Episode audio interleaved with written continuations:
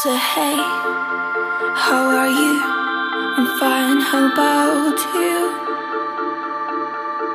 What was this all about?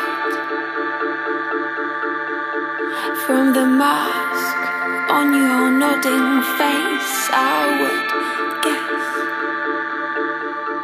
that you like to try out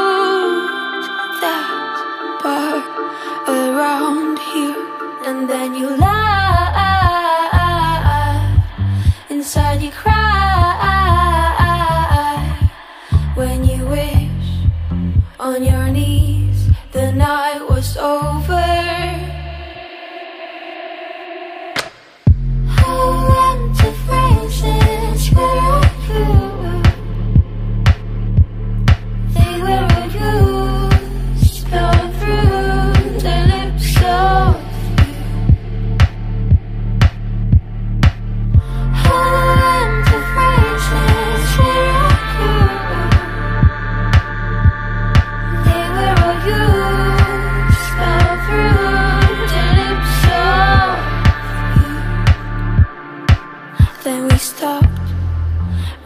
drunk, and now you wonder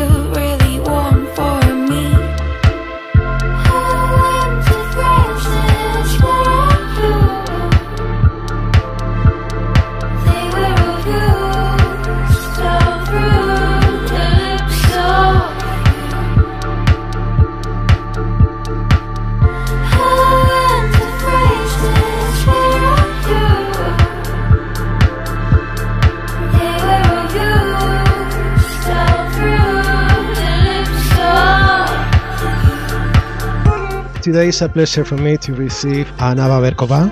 Pleased to meet you, first of all. Anna is from Prague. We are having this conversation between Berlin and Madrid. So, thank you very much for attending our calling. Hello, nice to meet you. Pleased to meet you too. So, I suppose you are at home too, aren't you? Yeah, Do you live in Berlin or at Prague? in Berlin. In Berlin. So I finished my my university studies and then I decided to to stay here a bit longer to to do a bit more music. and what do you study in, in Berlin? Uh, something related with music or any other thing? Yeah, I studied mainly with the stuff of music, but also having a band here Yes. and doing some music projects not only my and now you are introducing Empty Phrases, which is a new single. And I suppose, is it going to be part of a new album? Mm, not necessarily, just a single. It's just a single, okay. But are you thinking about preparing a, a complete album or just different songs? I'm planning to release more, more singles later on this year also, Okay. and then maybe we'll them together in an EP. But Release singles at the You have been composing this song during this period of quarantine. How has been to create Empty Phrases? It was, cool experience. I was actually writing the song a bit before quarantine, but I was producing it uh, during and doing music videos for it during quarantine, which was quite quite experience to do the whole music video in my room through webcam.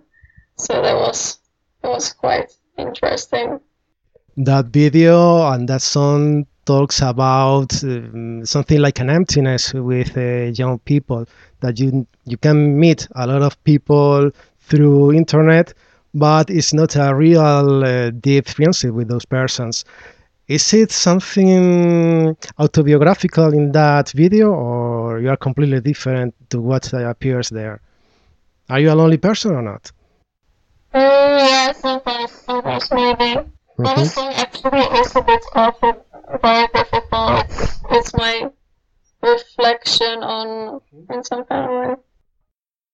Empty Phrases talks about the, the relationships between young people and the atmosphere of uh, parties, uh, nightclubs, etc. And perhaps that young people nowadays abuses about alcohol, about other things. Do you think that nowadays young people are in the wrong way, maybe, and you are trying to teach them a proper behavioring? I don't know if I want to teach anyone anything, but I just wanted to. I just wanted to share how someone might might feel. So I don't know. Maybe someone could also connect on the same topic and think, oh yeah, I am experiencing the same thing. So then maybe they could they would not feel that alone or something like that. Have you ever felt this way before? When you were searching for answers, but instead of this all, you were asking more and more. Is it me? But I don't understand. I'm not a good decision maker. Advice? Or are you also in lost and found? I know all these shit are coming out, out of our heads. I know we can control it. I'm just wondering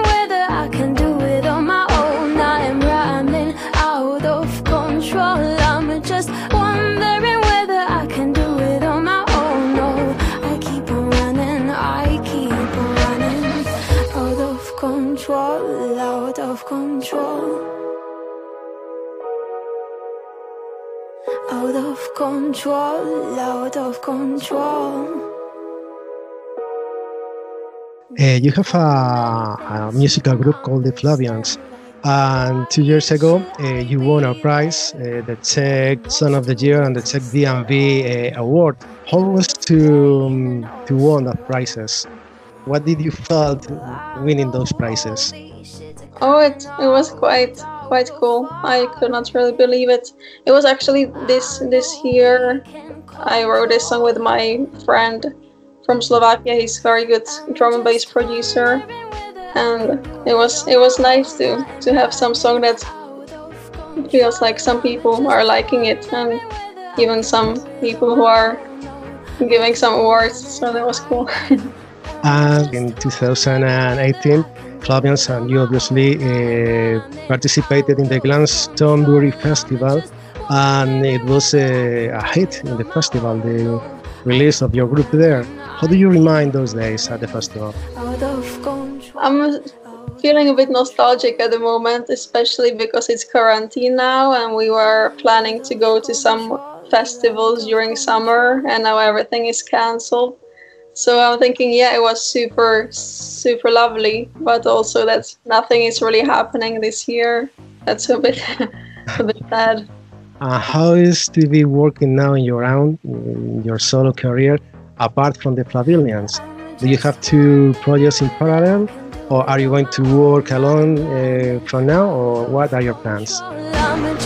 Mm, I'm, so I'm having sort of different music projects, and uh, my solo project is my is my personal project that I will have during my whole life. I think it's sort of who I am as a music musician, and whatever other projects I do, they always put some little mark on me as a musician. So then it's just sort of me personally how I am shaping as, as a musician throughout the time. Mm-hmm. Talking about you as a musician, you have studied classical music, you have knowledge about piano, but you are working with pop music and electronic music. Isn't it a very radical change between classical music and electronic music? I don't think so, actually. Mm, in some kind of way, it's very similar. Also, classical music and and electronic music, just in a bit different way. It's also many different sounds, and you can always be nerdy in both things. So actually my my my dream is or what i want to do is also to connect these two two spheres together so i like to play some more classical piano and and then to blend it together also. What are your plans after quarantine? Would you like to, um, to make a tour? Are you coming to Spain to introduce your songs? What are your plans? My plans are to work on on more songs and more music at the moment. Mm, we we made some studio here in Berlin, so the idea is to to really make as much music as possible. And we will looking forward to receive your new singles, your songs, and obviously broadcast them here in our radio station. Do you speak a little bit of Spanish? I'm afraid you, you don't, no? Don't you? So, poco, poquito. A little bit, okay. I'm not sure if my Spanish is super good at the, at the moment. I used to study Spanish in high school, but did not really Oh. for a long time. It will need a lot of dusting. well, never mind. Don't worry about it.